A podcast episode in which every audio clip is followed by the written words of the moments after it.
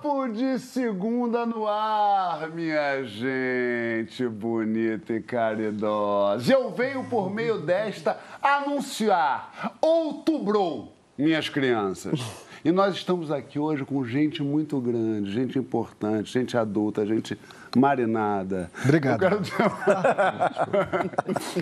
Eu tenho a alegria de ter contato imediato com dois talentos incontestáveis. A gigante atriz Drica Moraes, senhoras e senhores. E o talentosíssimo, maior escritor de guardanapos dessa nação, Fabrício Carpinejar. É verdade, tem coisas lindas escritas de guardanapo. E, claro, minhas poesias escritas em papier machê. Condizila e Francisco Moura. Muito bem. São os convidados elegantes que Ele... aplaudem. Olha, eu acho que foi, Aconteceu umas três vezes é. já em, em 300 é. programas. Então, então muito obrigado. Você convidado, a sua, sua, assessoria de imprensa está te ligando, falando, vem no Papo Seguro, aplauda, gente. É isso que o Francisco está querendo. Minha gente, a Drica está no cinema no filme Pérola, que é o nome do personagem dela. E atenção para o spoiler, a Pérola morre, mas o filho Eita. volta para casa que eles moravam na infância e revive as memórias deles. A gente debate agora qual a importância de revisitar nossas memórias. Se você pudesse editar o seu passado, que memória você tiraria, deixaria de fora, deletaria? Você é do tipo que, que pensa mais, lembra mais de coisa ruim ou lembra mais de coisas boas? Lembra da gente da hashtag Papo de Segunda no GNT. Drica Moraes, ah, olha amor. que coisa linda.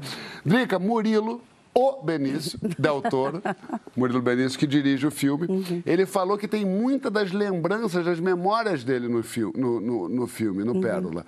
O que, que tem de memórias tuas? O que, que te trouxe de memórias tuas fazer Pérola? Ah, muita coisa, assim. Pérola é uma peça linda de Mauro Razzi, né? Já lembra ele. Eu trabalhei com o Mauro. Olha aí. O Mauro fez nos anos 90 Pérola para a mãe. Logo que a mãe morre, ele escreve Pérola para ela, que é um grande sucesso que Vera Holtz. Vera Holtz fez, né? Destruía Vera, Serginho Mamberti, um elenco enorme. E eu vi, fiquei impactadíssima. Isso já é a primeira memória. Uhum. É a memória que, que fica no HD como público que você assiste uma obra de arte. E depois que o pai morre, ele faz uma peça para o pai, o crime do doutor Avarenga. Então, eu fui dirigida pelo Mauro, eu fazia filha nessa época, porque toda a obra do Mauro é em cima da, da família classe média dele, né? Assim, é pai, mãe, filho, filha, tios. E é, é sobre essa memória de uma vida toda que ele conta todas as histórias, né? E eu fiz essa peça onde o Paulo Otran era o pai, e eu fazia a Elisa, filha, e, e aí eu fui para Bauru, a gente ficou em Bauru, a gente conheceu a casa da Pérola, a gente conheceu a casa do a Mauro. A gente usou o sotaque de Bauru, que está muito pronunciado. A gente ali, né? fez com tudo, com sotaque, é. com tudo, com humor, com é. tudo, com a sacanagem, com a tudo. A cena da, da, da, da, entrada do carro na garagem é muito boa. É, tem muita coisa boa, assim, muita... Eu acho que essa coisa de, da, da memória da vida toda vem tudo, né? Vem é, a briga, as pazes, o, o querer, não querer, o falar e depois diz dizer o que disse. É, o amor é cheio de contradição, né? O amor de uma família, de uma mãe, é um amor que erra, é um amor culpado, é um amor construído. E essa mulher, ela é, é essa pérola, ela é muito divertida. É, o filme é super divertido. Ela é um furacão de carisma, de, de humor, de, Positividade. Positividade, alto nível. Mas isso te fez memórias da, íntimas suas? Você, você entrou Cara, em contato com tem, Pérola? né? Sempre tem. A gente está sempre botando o nosso corpo em jogo, a nossa alma em jogo. O ator, assim, não tem. Vou trabalhar com o quê? Com a alma tua? Eu não posso terceirizar isso. Terceirizar é uma coisa que a, a gente não terceiriza a memória, é. né? A gente usa o que a gente tem não, não, tem, não tem HD do outro que, que, preencha. Então eu fui eu, eu mãe, fui eu filha, foi a minha, a minha mãe falou, tu me copiou! Não. é, é, tem a minha madrasta, tem a minha, as minhas tias, tem muito do meu pai, que foi quem me fez atriz, né? que foi quem me ensinou a tocar piano, a, a desenhar, é um palhaço. Eu entrei no tablado, ele entrou na semana seguinte. Então tem, tem tudo. É, é um filme que fala de família para toda a família. É, é uma, uma, flecha no coração, porque é, é muito identificável, facilmente é. identificável, entendeu? Esse tipo de coisa de do, do, do, dia a dia, né? das coisas prosaicas. É uma mãe que idealiza um futuro para o filho. E eu acho que mesmo quando a gente não quer idealizar, a gente idealiza. Começar por uma piscina. É, ela quer ter tudo. Né? ela quer ter um filho advogado, uma filha que case com um homem bom e decente, quer ter uma piscina uma garagem onde caiba o carro, carro, e quer passar o resto da vida dela com aquele maridinho que eles são um casal que fecham para o resto da vida, é um casal muito bem casado, e ele permite que ela brilhe, né? Ela é a pinap da é, casa. É, isso é lindo, isso é lindo. Não só a Drica está espetacular, como todos os atores estão maravilhosos, esteticamente o filme é lindo e a trilha é, é maravilhosa. É maravilhosa. Tem isso, tem também David Bowie, né? É... Tem coisas lindas, assim. Murilo Benício Del Toro, esse homem é... Que homem. Aliás, bom... é... Fabrício, vou te chamar de Fabrício, pode chamar de Fabrício?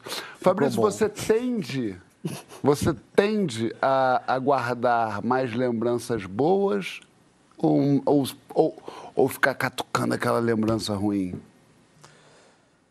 Hoje, lembranças boas. E ontem? Mas já fiquei cutucando ferida. Catucando ferida. A gente não fica às vezes? Fica mexendo nas feridas. Por que, que a gente faz isso? Eu gostei muito que a Drica falou dessa questão de dessas imperfeições que tem no amor, que o amor é uma grande coragem cheia de pequenas covardias. É. Você não sabe se gosta ou não gosta da saudade, por exemplo. Porque você fica com medo de estragar o momento que foi feliz voltando para ele. É. Saudade é bom quando a gente sabe que vai matar, né? Exato. Saudade é bom quando a gente sabe que tem fim. E a saudade, ela nos leva para algo que nunca vai ser tão intenso. É aquela coisa de criança. A gente tem uma, uma visão de que a nossa casa da infância é imensa. Quem volta à casa da infância, nossa, é. pequena, diminuta. Eu lembro do meu. O JK! Mas como eu pensava que fosse tão grande? Parecia o pátio, parecia uma floresta. É. E a banheira parecia uma piscina. A gente é enganado pelas nossas emoções. É. Enfrentar isso é difícil. E na tristeza a gente é enganado ainda mais. Porque a gente nunca sofreu tanto quanto a gente imaginou ter sofrido. É. E, mas fica com aquela sensação. Mas o eu... grande amor é o que mais. E a gente nunca vai sofrer tanto quanto a gente tem medo de que vai sofrer. Exato. Também, também tem esse, esse fala, Drica. Não, que eu acho que alguma sensação, assim, é, de, é, fica presente da tua história. Algum tom, uma tinta fica mais forte. Eu, como Pérola, tenho uma sensação de passado muito vivo, muito alegre. Tenho uma simpatia muito grande pela minha saudade, pela minha história, pela minha memória, pelas pessoas que já foram. É, nunca é um choro ou uma saudade que me mata. Nunca? Uma sal... É, eu acho que eu, eu, nunca é demais, nunca. tá? Eu, eu digo Ih, vim num papo de homem. É, não, não, não. Mas eu perguntei Mas, nunca porque a gente às vezes sofre, é. a gente perde uma pessoa querida. Sim. A gente sente uma saudade irracional, um negócio Total. horroroso e depois a gente transforma. Sim. Por isso que eu perguntei nunca, nem no momento em que Não, não. Lógico que você é atravessado, atravessado por dores profundas, mas tem alguma coisa que que se sobrepõe, que prevalece, que é um sentimento de simpatia enorme pela tua vida. E isso é, é lindo no filme e é lindo na vida de algumas pessoas, outras não. É, é. A, a saudade prova que você foi feliz, que você esteve presente, que você viveu. É. Saudade disso. É. Mas é um desafio. Sim. A saudade pergunta para nós: você pode ser ainda mais feliz? Do que já foi um dia. É. é. Isso é terrível. É. Isso é terrível. Eu, eu, não gosto muito do campo das idealizações. Eu acho que a gente sempre pode ser feliz. Comparar a sua felicidade de hoje com a sua felicidade de, de outrora é um. Não é justo. É um tiro no pé. Não é justo. Né? Porque é claro que quando eu não pagava boleto, não pagava conta, fazia o que eu queria, transava com quem eu queria, não tinha nada para responder na vida, eu era muito mais feliz. Agora, meu problema hoje é ser feliz a cada dia. E eu vou resolver esse problema. Tá comigo essa bola, eu vou ser. É uma alegria diferente. Não, é uma alegria profunda. é outro tipo de alegria. Sabe o que eu sinto às vezes? Saudade do que eu não vivia. Fala, Neymar. É, não, mas é verdade. Sabe, às vezes, quando você passa, assim, isso acontece muito comigo na estrada. Você vê aquela casinha ali no meio do nada, uma casinha, uma coisa bucólica ali, um frio, uma chuvinha. Eu penso, saudade da época que eu morei ali. Aham. Só que eu nunca morei lá. Já sentiu esse tipo de Saudade? Não, tá ótimo. Deixa eu perguntar uma coisa. Mas eu entendi. Você entendeu? Eu entendi. Uma É. melancoliazinha qualquer, um negócio de você idealizar. Aquela coisa que você jamais faria, jamais faria. mas tem vontade de fazer desde que você não faça. Desde que você não faz. Você tem muita vontade de fazer, confortado pelo fato que jamais É tipo a relação que o João tem com o casamento, por exemplo. Tem muita vontade de fazer sabendo que não fará nunca. Calma, É não, aquela Mentira. Brasil. não joga Mentira, essa Brasil. praga. Me diz uma coisa, dá pra controlar, Francisco, a lembrança que a gente causa nos outros, a memória que a gente deixa nos outros? Ah, acho que tem, em, em parte sim. Você tem, por exemplo, você tem, você tem de alguma forma receio de ser mal lembrado? Por exemplo, por filho, por amigos, essas coisas? Pelos meus filhos, não, porque Sou um pai- eu sou um pai presente. Não é a única modalidade de paternidade possível. Claro. Assim. Eu, eu sou filho de um pai que não era muito presente. E eu não experimentei isso, eu não tenho nenhum trauma disso. Assim, eu só lembro do meu pai chegando. Eu não lembro do meu pai saindo. Mas o meu modelo é outro. Então, como eu estou construindo um repertório muito grande de memórias, assim, memórias muito felizes, esse medo eu não tenho. Mas eu tenho um outro, tem, tem um outro tema que eu acho que talvez seja pior do que ser mal lembrado pelos filhos, que é o de ser- não ser lembrado. Pelos Uma- filhos ou por qualquer pessoa? Pelos filhos. Olha que coisa aqui. Na- minha primeira filha eu pensava mais nisso. Eu tenho três hoje, a minha mais nova vai fazer três anos. Mas veja que assimetria brutal. Eu sou o mais velho. Ah, Isso, o João é mais velho. É o filho mais velho dele. A Madá, com três anos, nesses três anos eu vivi intensamente com ela. Praticamente todos os dias da minha vida eu passei com ela. E, no entanto, se eu morresse hoje, ela não lembraria de mim. Exato. Ela teria, assim, memória consciente, ela teria um ou outro flash Uma sensação, um De mim. cheiro, um negócio bem abstrato. Então, mas a memória consciente não é a única maneira de vivermos ou sobrevivermos no outro. Há todo o campo de uma presença inconsciente. É, se eu morresse hoje, eu estaria muito profundamente vivo na minha filha, porque o eu que ela está formando é em grande parte formado a partir do que eu sou das minhas palavras, das minhas ações, do meu jeito de ser no mundo, né? Tudo isso é o campo do inconsciente. E Até os 13 anos vai ser. Depois, meu amigo, depois, Drica, assim, cara, o mundo entra de um jeito tão avassalador, as, né? as outras identificações vão entrando, E é né? pra ser, né? É para ser, é para ser. Mas o, o nosso Freud fala uma coisa interessante, né? E que a gente experimenta isso na vida, eu acho. Todo mundo que tenta fazer uma análise, que faz uma análise, que é as, as identificações mais primitivas que a gente tem, acho que são formadas nessa época, são as mais duradouras. São as que mais determinam o nosso inconsciente e, portanto, a maneira como a gente vai reagir ao mundo. Com certeza. Depois, quando a gente tem traumas, tal, não sei o quê, que, que são, que são ligações inconscientes que depois nos fazem sofrer, quando a gente, numa análise ou ao longo da vida, a gente tenta quebrar isso, é dificílimo. Os dois primeiros anos do bebê são determinantes para a Muito personalidade. determinantes. Sim. É, eu, eu, fiquei- eu acho bonito isso que o Chico falou. Eu perdi meu pai com oito, quando eu tinha oito anos, né? E meu pai era uma figura, para quem não sabe, meu pai era um jornalista conhecido, enfim, no meio dos jornalistas, e um sujeito, digamos, bastante que, que- que deixou memória nos outros. Né? Então era um sujeito que tinha várias histórias e tal. E eu falei isso uma vez aqui, que é eu conheci meu pai muito através de histórias. Ou seja, não de lembranças. As lembranças que eu tenho do meu pai eram muito sensoriais. O peito dele, quando quando ele respirava, que eu estava deitado em cima dele, o cheiro. Eu lembro que uma vez eu entrei no quarto de um amigo meu que tinha bebido a noite inteira, eu abri a porta e falei, cheiro do meu pai, era álcool. Fala. Um comentáriozinho. Ah. Isso, isso é o que, o que o Proust chamava de memória involuntária. Quem já leu a, a famosa recherche do Proust sabe que tem uma hora que o personagem come uma Madeleine com um bolinho da infância. E aí vem a infância Ah, dele. tu-. O que é muito diferente da memória voluntária. Se eu pedir para o Fabrício agora, tenta se lembrar da sua casa quando você era criança. Vão vir uns fragmentos, né? Agora, sei lá, um amigo dele da infância que jogava bola com ele na casa, chuta a bola na parede, ele ouve o som que a bola tinha no quintal da casa. Ele despenca para dentro da casa da infância. E- e- Isso é a memória o voluntária que você do sentiu. hidratante, o cheiro do Isso. sabão em pó. E, e não Seja tem o que- como virar as costas para o olfato. É, exatamente. É, é um negócio que te invade, te atravessa.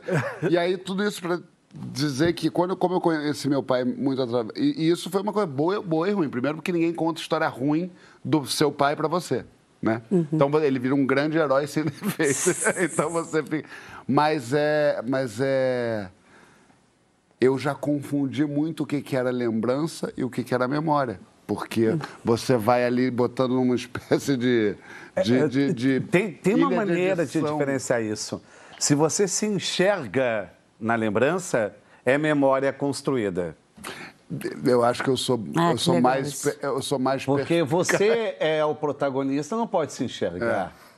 Não, nunca tinha pensado nisso. Pode ser. Você falou ilha de edição, desculpa. com- Falando o verso do Ali ou foi sem querer? Não, não, não. O Ali Salomão tem exatamente esse verso. A memória é uma ilha de edição. Eu, eu e o Ali Salomão somos muito. A gente Muito tem próximos. muitas coisas. Vocês têm mesmo. Con... Condizila, me diz uma coisa. Você, você gosta de relembrar o passado, de pensar, porra, saí daqui, cheguei aqui, olha só como é que eu fiz, tal, pá. É nóis? Cara, eu gosto de, de relembrar o passado, só que me ocorreu uma coisa enquanto a Drica estava falando ali. Às vezes a gente relembra o passado com saudosismo, querendo reviver, porque a gente também não tinha conta para pagar, mano. Eu fico tentando muito fazer esse juízo de valor assim, de opa, calma aí, eu gostava desse momento, eu tenho saudade desse momento, eu tenho saudade da, que eu tinha menos responsabilidade nesse período, né? Mas acho importante a gente se conectar com esse lugar da onde a gente veio e eu procuro me esforçar ao máximo para fazer isso, principalmente pela plataforma de comunicação que a gente atua, trabalha e milita ali, né? Que é a comunicação do jovem da periferia. Mas assim, tem um certo tempo já que eu não moro na, na, na periferia, né?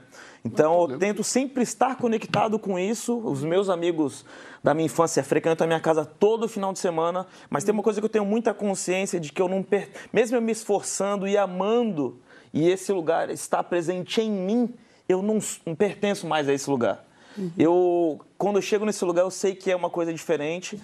E para os lugares que eu estou habitando, frequentando hoje, eu também não pertenço. Então, eu acho que eu pertenço muito ao lugar do sonho. Aonde é que eu estou sonhando? Quem está sonhando junto comigo? Quem é que está caminhando junto comigo ali, né? E fico fazendo meio que essas analogias assim de voltar ao passado, até onde é importante voltar esse passado, porque também tem o, o certo perigo de do lugar da onde a gente veio, a gente que já, graças a Deus, conseguiu realizar e conquistar bastante coisa, parece que alcançou um objetivo. Será que esse objetivo realmente foi alcançado é apenas para a nossa vida ou para a vida das pessoas que estão ao nosso redor, né? Então eu acho perigoso, putz, eu cheguei até aqui, que legal, estou feliz. Então eu fico tentando também, em- por favor. Eu, eu- eu não gosto da idealização que tem da infância, por exemplo. Eu- a idealização, como se fosse um espaço de pureza. Sim. Nossa! Minha infância foi um horror. Foi bullying de tudo que é jeito, tudo que é lado. Não, mas foi um horror e boa. Não foi boa. Não foi boa? Ah. A minha foi um horror e boa. Eu nunca voltaria para a minha infância. Foi difícil eu sair uma vez dela. Não voltaria. Ah, eu sou das Eu, eu, eu gosto de ser adulto. É mesmo? Eu Eu, gosto de ser responsável. Ah, ah, Mas quando você tiver 92 anos, você vai gostar da- de você hoje? Se tiver uma boa prótese sim, de eu acho, que, joelho. é- eu acho que estou no meu auge. Você está gerando boas lembranças para o carpinteiro É, eu acho. A, a infância tem muita maldade. A gente precisa idealizar a infância, senão a gente abandona os filhos. a gente precisa, Pode ser, não, a gente sim. precisa acreditar que eles são muito felizes, cara. É. Isso é de fato uma construção. Não, mas eu acho É. que, desculpa, mas eu acho que os nossos pais foram menos, menos bons pais que nós, vamos falar a verdade. Eu acho que sim, assim. No é, geral. é. O seu filho, no caso, é o Gregório? O meu filho tem alguns, mas depois a gente fala sobre isso. Ô, Rodrigo, deixa eu te perguntar uma coisa. Ah, deixa eu ler um tweet aqui que eu achei bonito. É, a... Ela diz assim: Eu acho que aprendi de fato o que é saudade quando meu pai partiu. Todo o resto é falta. Saudade mesmo eu sinto dele. Bonito. É um tweet da Gracimone Braga. Linda, linda. Tava falando do meu pai, eu tô É, contigo, Gracimone. é. Você tem, você tem algum tipo de pretensão do jeito que vai ser, vai ser lembrada, de que tipo de Drica vão se lembrar quando você partir? Pensas nisso? Não, sinceramente não penso nisso não. Eu penso, eu penso em estar no, no, no meu tempo presente, realmente muito presente, carregando o melhor que eu pude dos meus pais, que me deram muito. Eu tive uma infância difícil, mas muito alegre. É, E eu quero estar conectada com esse melhor de mim. Esse melhor de mim que não vai me deixar. Não vai me deixar. Eu já tive situações muito difíceis e ele não me deixou o melhor de mim. O melhor de mim vai comigo até no pior de mim. Boa. Então a gente caminha junto. Eu quero só estar presente, conectada com, com o que está rolando, é, sem estar num, num monólogo solitário no meio da multidão. Quero estar olhando para a tua cara, para a cara de todo mundo. E, e eu acho que daí vem o alimento, vem a felicidade, vem a minha velha que eu serei. Eu fico desenhando a Já tá velha. a Ah, velha? eu desenho a velha, né? Como é que é a velha? A Rápida. velha no meio do mato. Boa velha no meio do mato. Quantos cachorros tem a velha? Eu, não, eu já fui muito cachorreira. Hoje em- ter cachorro Eu hoje em dia eu não quero ter, eu quero cuidar de ninguém. eu não quero cuidar nem de peixe.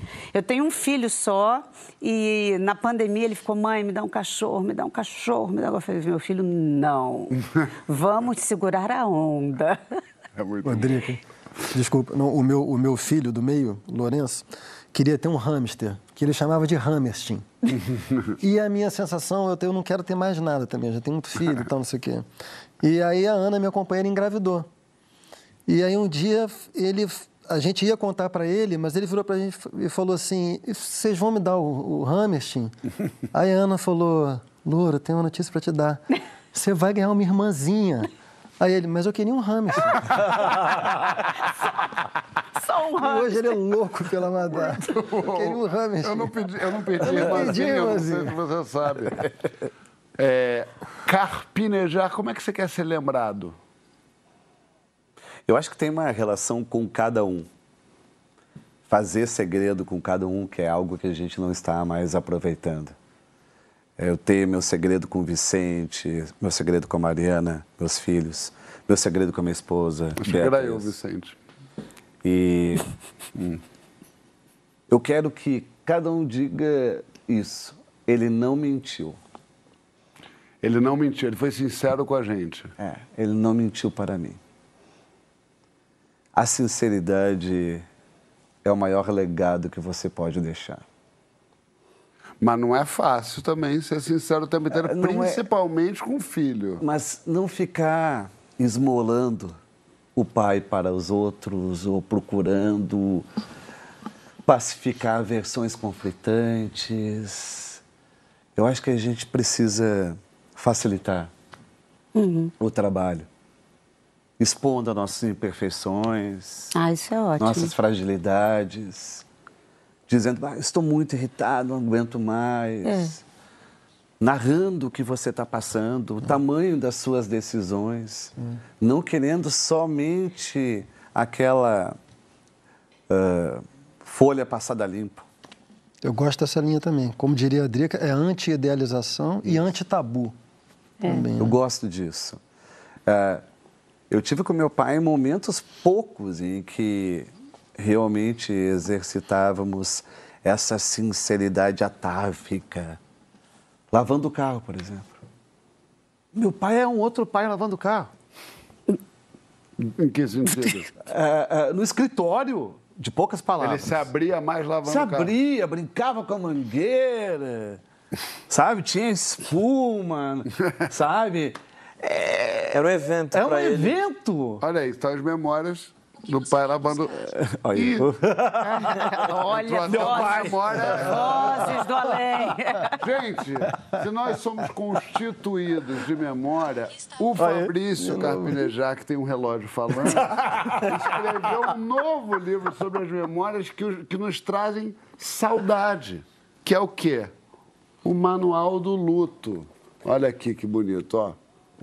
Com cheiro bom. Fala sobre esse livro pra gente. Existe um preconceito com luto.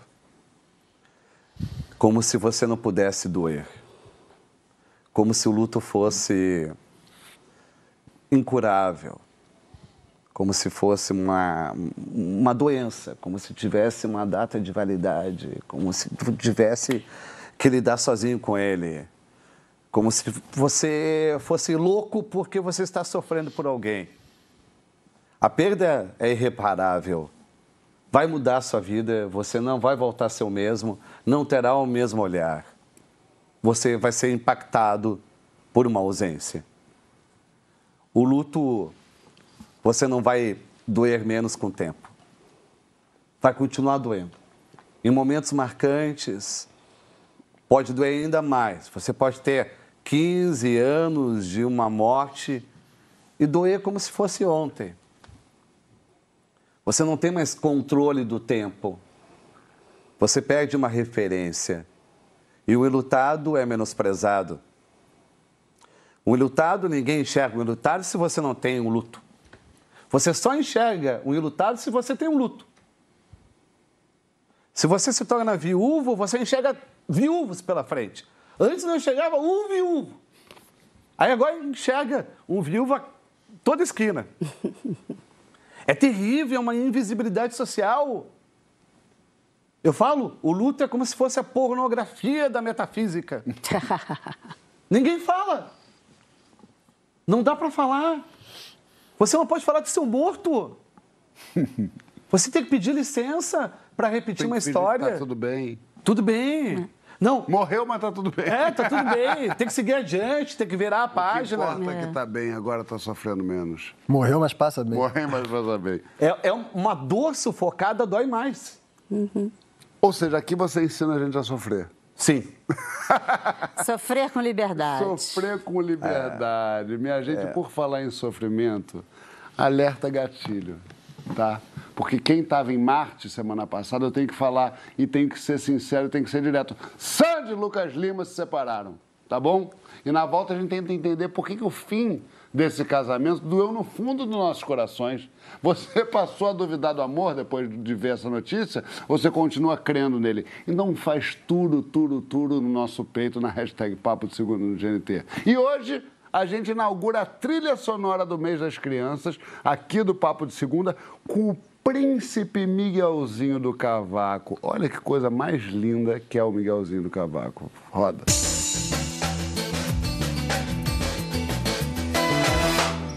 E aí, Papoluchos? Meu nome é Miguelzinho do Cavaco e neste mês das crianças, a trilha sonora do Papo ficará por minha conta. São músicas que eu acho que toda criança deveria ouvir. Então, pega essa playlist do Miguelzinho especialmente pro Papo de Segunda. Segura essa pedrada aí! Foi vencido na vida que eu procurei. Encontrar novos rumos pro mundo maior. Com você fiquei certo que jamais falhei. Fui ganhando forças, tornando maior a amizade. Mesmo a força do tempo irá destruir. Somos verdade. Nem mesmo esse samba de amor pode nos resumir. Quero chorar, quero chorar o teu choro. Quero sorrir teu sorriso. Valeu por você existir, amigo. Quero chorar o teu choro. Quero sorrir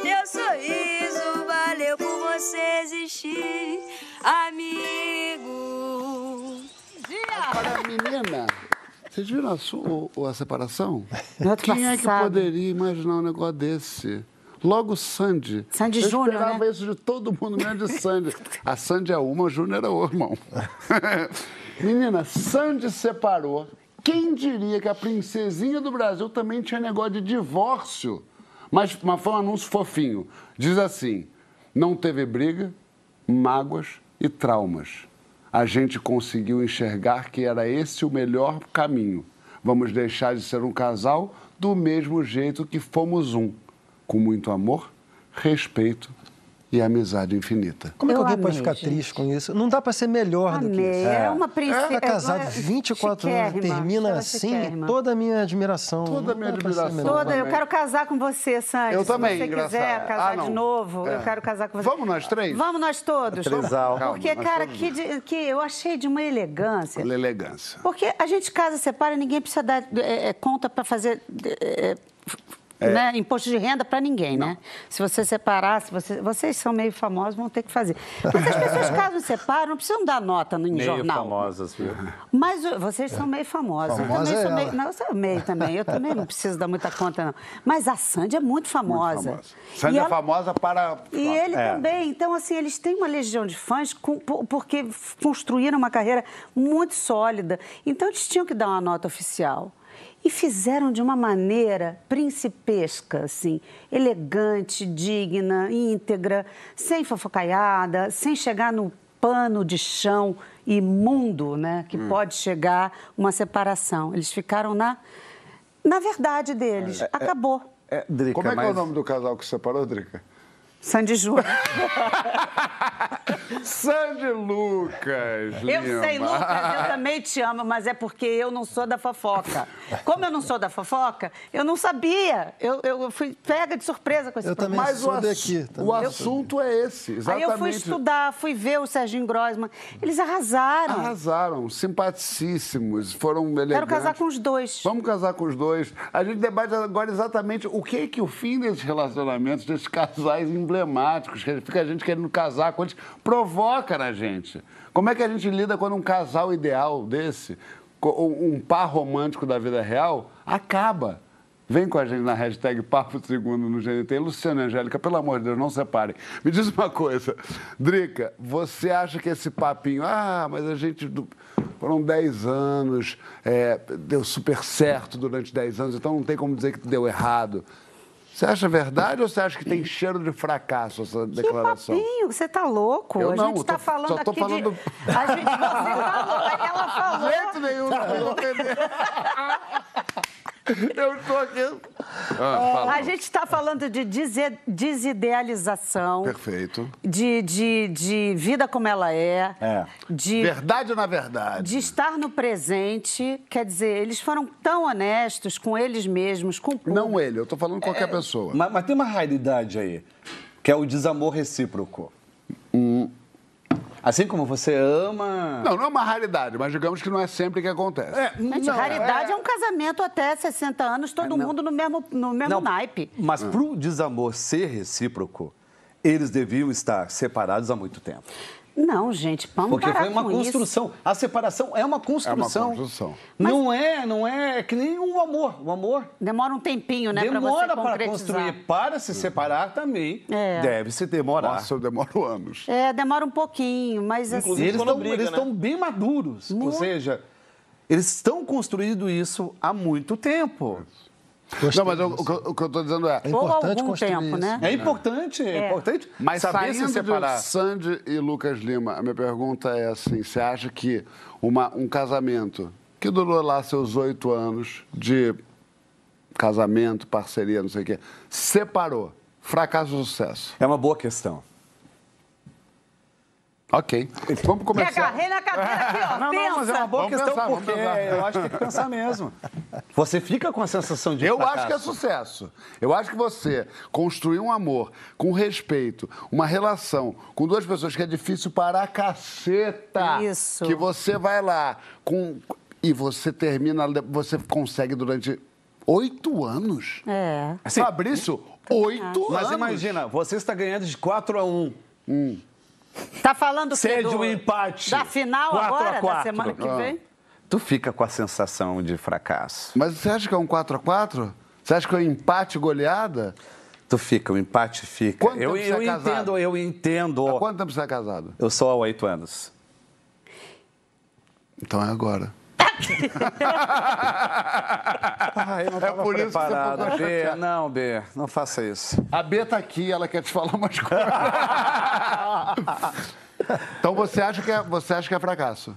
Eu acho que fica uma sensação de fracasso que você vai trabalhar na É. terapia, trabalhar com a família, trabalhar com os amigos, até entender a gratidão.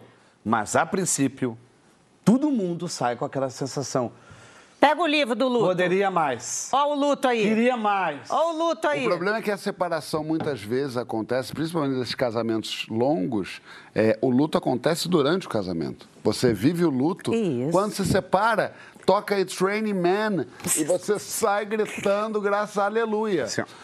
Mas você não sabe disso? Mas no nosso programa hoje, Fofocalizando, a gente vai tocar num assunto que é o seguinte: o, o, o Carpinejar fez, defendeu o Exposed da Luísa Sonza com o Chico Moedas. E eu cito o mestre Carpinejar. Luísa rompeu aquela bo- bolha chauvinista da banalização do chifre, em nome de todas as mulheres traídas secretamente, em nome, de, em nome da honra da mãe, das tias, e, e representou um valioso alerta do fim da passividade. Agora se traiu, leva o troco na hora. Ninguém é mais corno manso, disse ele. Desenvolva mais esse assunto. É que, Gostei de você ter pegado essa bandeira, sabia? é que a infidelidade beneficia o homem. É verdade. Ele Há parece mais disputado, parece concorrido, parece que é desapegado. E É inocentado imediatamente total entre os amigos. É, A gente vê vários casos. E já quem foi traído parece que errou. Parece que não segurou o relacionamento, parece que não foi atraente o suficiente. Ela fez uma inversão. Perfeito. A inversão é: eu vou dizer. Não foi a fofoca que disse. Quem fez a fofoca dela Foi. foi, ela. Ela assumiu a sua vida antes que virasse fofoca. Foi, eu acho que uma maestria da dor, dela se defender. Olha, você quer que eu não exponha? Você acha que eu vou sofrer calada? Enganou-se. Eu fiz uma música, agora eu faço uma carta. Gostei. Gostei. Gostei. Tá aí. Condizila, você lida bem com essa ideia de felizes para sempre na sua, na sua vida pessoal e profissional? Cara, felizes para sempre e que seja eterno enquanto dure. Ótimo. Que... Felizes para nem sempre. É, mas assim, acho que é viver todos os momentos e a gente sabe que esses momentos não são tão felizes assim, e- mas acho que viver essa lua de mel, tentar cultivar essa lua de mel por o máximo de tempo que a gente conseguir, acho que é mega importante e fundamental assim, né? Fico pensando muito principalmente nos dias de hoje, do digital, tudo muito rápido, tudo, todo mundo tem acesso a todo mundo o tempo todo, é muito fácil desanimar. E aí, um pouquinho do que a Drica falou ali, no mesmo naipe, 60 anos no mesmo naipe, eu acho que é um pensamento que isso me atrai, por exemplo. Porque eu já me desanimei de muitas coisas da minha vida, muitas, muitas, muitas. Só que, ao mesmo tempo, quando coloca na balança os pontos negativos, opa, beleza, fechei aqui o, o, o checklistzinho. Agora vamos colocar os positivos. Os positivos valem a pena? Dá para investir mais nos positivos para conseguir superar esses negativos? Eu acho que todo relacionamento é ou deveria ser assim, né? Isso eu acho que não apenas no, no casamento, mas na própria família, Exato. os amigos que a gente escolheu, no, no profissional também, né? Mas eu sou muito a favor de investir quando a gente sabe que vale a pena. Só que eu sou daquela filosofia de que tudo depende da opinião do outro também, né? Se outro tiver afim e você tiver afim, Cara, acho que é uma parceria que vale muito. Eu, eu, eu gosto de insistir nas coisas. Isso não tem um coração, isso tem a tabela de Excel. É, não, mas eu. É Ah, tão adorei, difícil. adorei, adorei É, eu você também falou. gostei, Muito, mas muito é bom. tão difícil tu chegar pro teu parceiro e falar a relação não tá legal. Não Mas ele ser fala, mas, ele- mas o Conde Cara, fala. eu já falei. Não, mas é ó, isso, vou falar tá um negócio falando aqui O meio, Conde é, meio, o cara, meio, o Conde- meio o Conde é mais prático. Sim, mas É. a, a outra pessoa, como assim? Eu não tô não Mas estou eu acho que isso deveria ser o normal. Mas, ela, mas a pessoa Cara, conhece. Mas ele. eu vou falar um negócio que é um pouco controverso, assim. Calma. Que assim, eu aprendi isso no trampo, tra- trabalhando. Porque às vezes você quer realizar alguma coisa no trabalho e você só consegue insistindo. E eu pensei, calma aí, como que eu pego isso e levo pro meu relacionamento? Não é porque alguma coisa des- desajustou que eu tenho que abandonar a pessoa, pô. Tô com a minha esposa. Minha esposa é minha primeira namorada. Tô com ela há 13 anos. Tipo, não dá pra, num desentendimento, abandonar. E não é todo dia que tá tudo mil maravilhas, né? Mas tem que ajustar, cara. No, no- no trabalho, as coisas não se resolvem assim do nada. No relacionamento também. Não vai chegar um dia e vai ter um ambiente mágico em casa que tudo se resolveu automaticamente. Eu não acredito nisso, não. É todo dia insistindo e tentando Ah, o- revisar. os casados são muito exigentes. Porque quando você é solteiro, solteiro que diga, tu tem um dia ruim lá. Tu tem uma cerveja quente. Tu Não tem, sei, viu? Tu tem uma festa encalhado. tu, tem, tu tem um dia ruim. Então aceita na boa, tu pensa, ah, vai ter um final de semana melhor. Casamento, se tem um dia ruim, é o inferno. Acabou, Mas é não dá mais. Mas é porque quando você é solteiro, o seu dia ruim não tem um responsável específico. Quando você é casado, você Na tende toa. a atribuir É, é. o seu. toa, Chico. Né? É, porque se eu... casamento- Põe a culpa no outro. É. Que é uma das razões para estar casado, né? Eu acho que muita gente, muita gente casa para poder ter alguém em, em quem imputar os seus fracassos. Porque você tem um objeto ali que vi- é, vira fácil. Eu não fiz. Na verdade, você não fez porque você não bancou o seu desejo. observação. Mas eu não fiz porque você. Eu não fui feliz porque Perdi você. a minha vida, o melhor da minha vida com você. Eu acho Me que eu- sacrifiquei por você. Agora, Francisco sobrou para Tolstói. Essa, essa, Então, essa brincadeira. Você sabe que esse negócio me pegou, João? O quê? Olha, eu vou eu vou te contar. Não, essa- mas só para contextualizar. Isso. O Lucas disse que leu Tolstói, postou, e disse que Tolstói deu uma, deu uma balançada na, na, na- visão dele. E aí eu queria entender. Aí eu vou te contar uma coisa que você não sabe da minha vida, porque a gente é quase casado, sabe? Já conta as histórias já sabe Qual tudo. seria? Então, velho, eu há uns, há uns quase 20 anos atrás, eu estava lendo Guerra e Paz, do Tolstói, que é um, que é um, um romance gigantesco, tem quase mil páginas, né? Eu tentei não conseguir. E aqui talvez você, você consiga de novo, porque às vezes a gente entra uma vez, não dá certo, um outro momento da vida dá certo. Com a letra grande do e-book. É, Vai ser duas um mil, três mil gente, páginas. Mas fala. Então, quando eu estava lendo Guerra e Paz, eu passei por um processo que foi o único acontecimento psíquico da minha vida que eu não sei o que aconteceu comigo. Eu, eu não consegui produzir nenhum sentido minimamente verossímil, convincente para o que aconteceu comigo. Eu, eu comecei a ficar muito triste. Tinha é, pensamentos de morte frequ- muito frequentes e tinha crises súbitas de choro. E eu não conseguia é, localizar uma razão objetiva para aquilo. Assim, por que, que eu tô. E eu não me identificava também no, na palavra que mais nomeia um tipo de sintoma, assim, que seria depressão.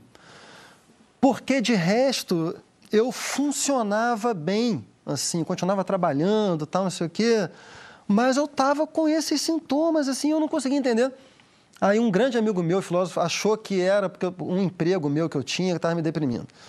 Um outro amigo meu achava que era o meu casamento. E a minha cônjuge então achava que era o livro. Ela falava, Francisco, esse livro está te adoecendo. Fazendo mal.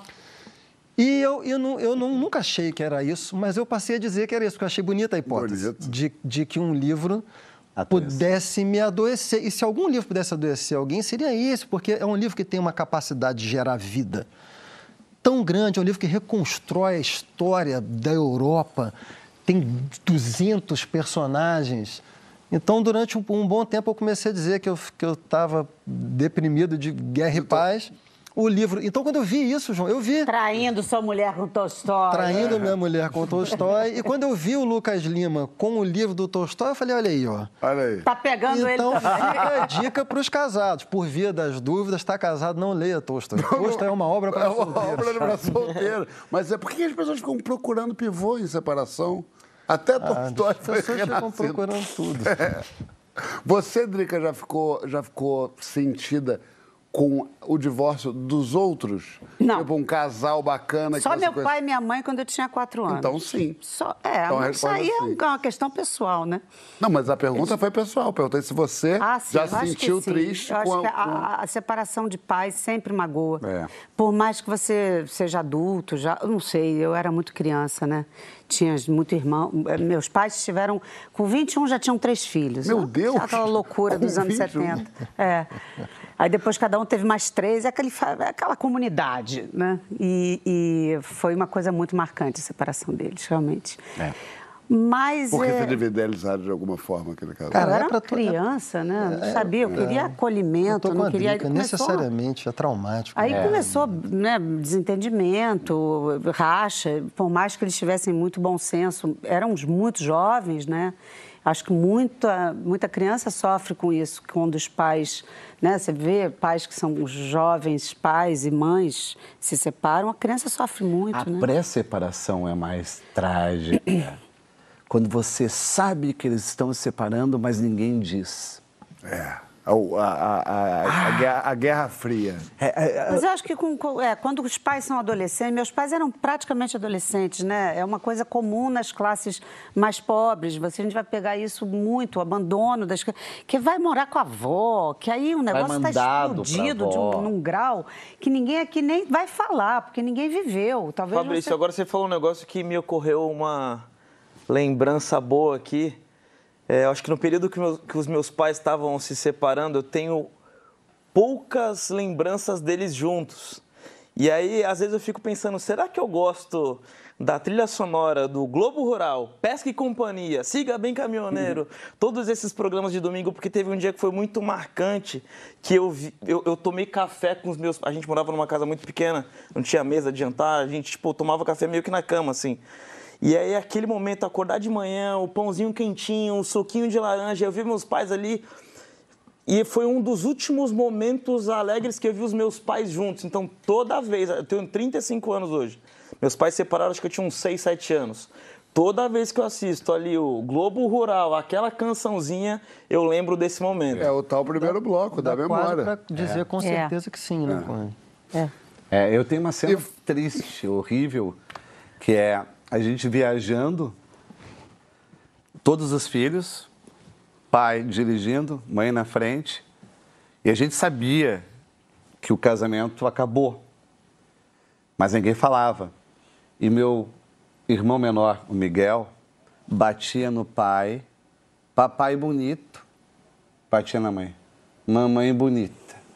Papai, papai bonito, toda a viagem ele falando isso. Ele estava tentando ali Juntar, relembrar, né?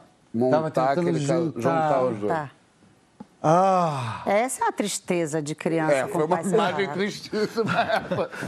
Minha gente, falando em relacionamento, esse senhor que está aqui, o Carpinejar, também está no teatro do, do Brasil, pelos teatros desse Brasilzão, com a peça Coração Exposto, que eu ouvi dizer que faz um eletrocardiograma dos relacionamentos, é, É, isso? é tudo o que seu marido precisa saber. Como, por É exemplo? uma desconstrução masculina é, para não confiar no ciúme, na possessividade, Boa, gostei. não fazer tudo junto. Gostei. Quer se separar, faça tudo junto. Não é desânimo que você fica. Você se enfastia. Você se cansa do outro. Você reparte os amigos, reparte a família. E vai ver, não tem mais nada. Reparte a privada. Nossa, você não tem assim. ó, O quarto fechado da adolescência tinha mais privacidade do que dentro de um casamento? É Como? É verdade. Eu acho lindo no casamento assim, o, é, assim é você manter a sua individualidade sendo um. Exato. Porque um casal é dois que vira um, né? Como dois vira um, cada um mantendo a sua individualidade. Sua cabeça. Como? Isso é uma fórmula de 100 milhões de dólares. De 100 milhões de dólares. É, e, e não interromper o que está fazendo. Total, viver, continuar Não. vivendo a sua vida. Não interromper. Está fazendo alguma coisa, está adiando, vendo televisão, mexendo no celular. Não interrompe para mostrar que a sua atividade é secundária. Dia 8, terça-feira da semana que vem, no Teatro Frei Caneca, em São Paulo. E sábado, dia 14, no Teatro Jorge Amado, em Salvador, Bahia. E a gente volta para falar sozinho. Ou melhor, o que, que a gente fala quando a gente fala com a gente mesmo, consigo mesmo. Vem de monólogo na hashtag Papo de Segunda no GNT, que a gente já volta. Sim, senhoras e senhores, estamos ao vivo com, hoje com Drinejar, esse no, nosso shipper do dia. Drica e Carpinejar. Olha só, eu não sei vocês, mas eu moro com um cachorro. E eu converso com meus cachorros quando meus cachorros conversam comigo. Quando eles não conversam, eu falo sozinho mesmo. A gente debate agora exatamente isso. Esse lindo hábito que o ser humano tem de falar. Vida. Sabe esse hábito? A gente faz isso. Os especialistas dizem que ajuda na memória, na autoconfiança e no autoconhecimento. Você conversa sozinho no trânsito, no banho, em frente ao espelho, agradece Oscar. Quero agradecer a minha família maravilhosa que me ajudou muito, me trouxe até aqui. Fala com a gente na hashtag Papo de Segunda no GNT. Tem a gente, Fabrício, que fala assim: você tem que se olhar no espelho e falar, você pode, você é lindo, você é. ga-". Isso é verdade? É bom fazer isso? Ou, ou, ou você acha que, que, é, que é um auto-engano de alguma forma? Deve funcionar com os outros. Você não faz isso? Eu sou lindo? Não. Eu sou, não? Não, eu não, eu não gosto disso. Acho que você De que deve. que você não gosta? De, de ficar se imolando, se motivando. Se motivando. Você não é um na coach frente de si mesmo. É, na frente do espelho. Hum. Eu acredito que, sendo gentil com os outros, você está sendo gentil com você. Você está sendo, se elogiando. É Arrasou. bom. É bom. Minha mãe fala, para ser feliz, começa o dia resolvendo o problema de alguém. Depois Olha. vai pensar nos seus. É. Você fala sozinha? Eu o tempo todo. Tipo, que tipo de coisa? Não é na frente do espelho, não. É. Mas vai falando. Não, às vezes eu acordo assim, ah, tem 28 anos pra fazer, tem que chorar, tem que dar na cara do chá e não sei o quê. Meu filho, tem que botar meu filho no. Depois eu falo, a vida é boa, a vida é boa. É. Aí eu dou um chá e vou tomar meu café, tem um prédio na minha frente, eu viro pro lado para olhar pra montanha, aí eu olho, falo, a vida é boa. Eu tenho uns negócios positivos assim comigo mesmo. Mas não na frente do espelho. Não, nada na não na frente do E espelho. quando eu tinha carro, eu decorava muito texto e falo muito. Eu falei, tá tudo bem, Drica, vai- resolver. Essa, essa- tá tudo bem, essa cena aí você vai tirar de letra. E aí você vai ao longo do dia falando com você. Às vezes meu filho fala, mãe, tá falando com quem? Eu falei, não, com ninguém. e às vezes, quando eu tinha carro, que eu vendi já há uns 10 anos para economizar, eu falava muito sozinha. Batia texto e tal. De repente, um dia parou no sinal, olhei para o lado, o cara olhou para mim e fez assim. Aí ele falou que eu era bem doida, aí eu peguei e comecei a falar com uma criança imaginária atrás. Eu- aí, aí eu peguei um chocalho do meu filho e sempre botava no carro. Zuco, Zuzuco, Zuco. Aí comecei a usar uma fralda aqui para sempre ter Que uma. maravilha. Meu filho, Aí ficava assim no, no sinal. Isso é pra parecer que não Aí volta- É, pra, pra parecer que Pra ela não, não é pra não parecer que eu era maluca. E olhando ficava- de rabo de olho pra ver se tinha alguém conferindo. Não, aí relaxei. Agora, hoje em dia, eu falo com os motoristas de, de aplicativo. né? Francisco, você. O que, que você acha que, o que, que, que o Francisco fala sozinho pra ele? Eu falo muito sozinho. Eu, eu, eu, eu gesticulo, é uma coisa, uma coisa bizarra. Pra, deve ser para quem está vendo quem tá assim. de- eu desço na rua. Eu já te Fala na né? rua sozinho? Você me viu falando sozinha? Não, você me viu, você não me viu, né? Eu, eu te vi, não, você estava você tava focado também. Foi assim, há dois dias atrás. E eu, tava, eu tinha acabado de ver a temporada de Os Outros. Então eu estava muito com a Dona Lúcia na cabeça. assim. Aí eu vi você passando. Mas eu falo muito sozinho. Mas eu, eu, eu sou muito feliz com, com a minha, Auto-interação. Sou. Porque quando, quando o meu pensamento não está colonizado, co- todos nós aqui, quando, quando nós estamos com o pensamento colonizado, quando nós estamos é, afetados tristemente por ciúme, por inveja, por estresse, por preocupação, por ansiedade, por angústia, são o conjunto de afetos que faz com que a nossa mente fique colonizada por uma espiral de conversa infeliz. Isso significa que a nossa mente não está não tá disponível, ela está colonizada. Em, fora disso, quando a minha mente está disponível, eu estou em estado permanente de criação com a realidade. Então, a, a minha, a minha linguagem comigo, ela, ela, é o tempo todo interpretando o mundo, que eu sou feliz o tempo todo. Uma vez eu fui numa... Você eu, é feliz o tempo todo? Muito. Eu também. Pensando, assim, uma vez eu fui numa uma acupunturista e eu estava estressado e tal. Ela virou para mim e falou assim: Ah, você está pensando muito. Eu falei: Não. Aí, esse não pode ser o diagnóstico. Eu falei: Não estou pensando muito. Eu falei: Eu estou pensando mal. É. Todo mundo pensa muito o tempo todo. Perfeito. Só que às vezes você está pensando mal, seu pensamento está colonizado. É, é. Você tem que pensar muito bem. É. Eu, eu parei de malhar, quando eu parei de malhar, assim.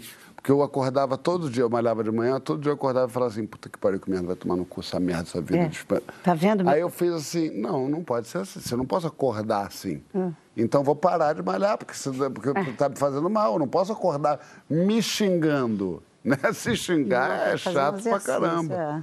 O Conrad, você, a sua vozinha aí, quando você fala sozinho, você, você se elogia mais ou se dá mais esporro?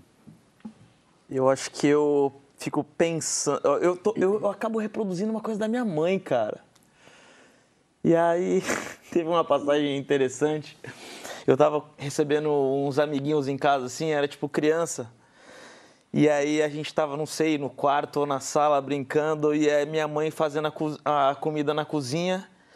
E aí, de repente, meu amigo falou assim: Mano, que da hora! Tua mãe também fala sozinha. Eu falei, eu falei, como assim? Coisa de criança, né, cara? Como assim? Pô, minha mãe falava fala sozinha, eu achava que ela era doida. Então toda mãe fala sozinha, né? E fica com aquilo na cabeça. E depois de anos, eu acabei percebendo que eu tinha um comportamento quando eu estava dirigindo, com a mão no volante, que eu fazia assim, ó. Clássico, eu também, direto. Aí minha esposa fica me zoando, ela fala assim, tá fazendo reunião com quem aí dentro? não, não, tô fazendo reunião, nenhuma, reunião nenhuma não, fica como assim, né? Mas geralmente eu tô, né, como eu falei, reproduzindo o, o, o que eu via minha mãe, era ou ensaiando o que vai falar ou tentando ajustar alguma fala que eu poderia ter falado melhor, né? Mas acho que eu mais falo sozinho quando eu tô no banheiro, assim, tomando banho. E. Que tipo de coisa você fala? Não, pelo visto você não fala sozinho, você faz um call só. cara, eu fico pensando, pô, que filho da mãe, que sacana, cara. Pô, não acredito que ele fez aquilo. Não, Peladinho. Não, não é possível. Não faz isso, não vai imaginar isso. Tem, tem vezes que eu. eu levar tem esse pensamento que pra sempre. Eu tenho um pouco de vergonha da minha esposa me pegar no flagrante assim. E aí, quando eu vejo que escapou alguma palavra, eu já emendo alguma música. Eu já fingo que tô cantando Mas tudo isso peladinho. Ensaboadinho. Você teria como você filmar e deixar lá para mim? Fazer um time-lapse. Por favor. Minha gente, olha só, preciso falar uma coisa. Quinta-feira agora tem um dos eventos mais importantes que a Globo é, é patrocinadora. Um dos eventos mais Tinha importantes da história da filosofia e academia brasileira. O aniversário do meu irmão de fé, meu ídolo, meu lindo, coisa mais linda desse planeta, o George Clooney brasileiro, sem café, o homem que me inspira, que ensina a gente, o homem que está aqui, Francisco oh, A gente fez um bolinho e um é. presentinho para você. Para o nosso querido e eterno professor. Obrigado. Parabéns. E aqui tem um, um, uma, uma cartinha, olha que hum. bonito. O que que Freud vai dizer? Vai dizer que mesmo nos seus sonhos a gente vai estar bem juntinhos, te olhando, te guardando com a sua pulsão de vida, dormindo de conchinha com o seu super ego, que você interprete da melhor maneira esse sonho de estar nos Eu- seus sonhos pra sempre. Eu acho que a Analícia vai achar um pouco esquisito. Não vai nada. Dormir com três pessoas ao mesmo Ela tempo. já viu coisa pior mas- vindo de mim. É. Cheio de Quando eu estiver num hotel sozinho, prometo usar e mandar foto. Eu amei isso demais. Joãozinho, obrigado. Parabéns, feliz aniversário, professor. Conde. Obrigado, Bela, todo mundo da produção. Parabéns. Beijo, E obrigado. rapidinho, teve aniversário de Danilo Nakamura. Teve aniversário de semana. Nakamura-san. Nosso roteirista maravilhoso. Nossa, roteirista. Mas, Francisco, quero te dizer que nem sempre fui fã. Ah, A gente sabe, a gente não se gostava. de mim? É. Jura? Que absurdo. Mas Que eu quero dizer que É o realmente. contrário da separação. Ao contrário da separação. Isso, é.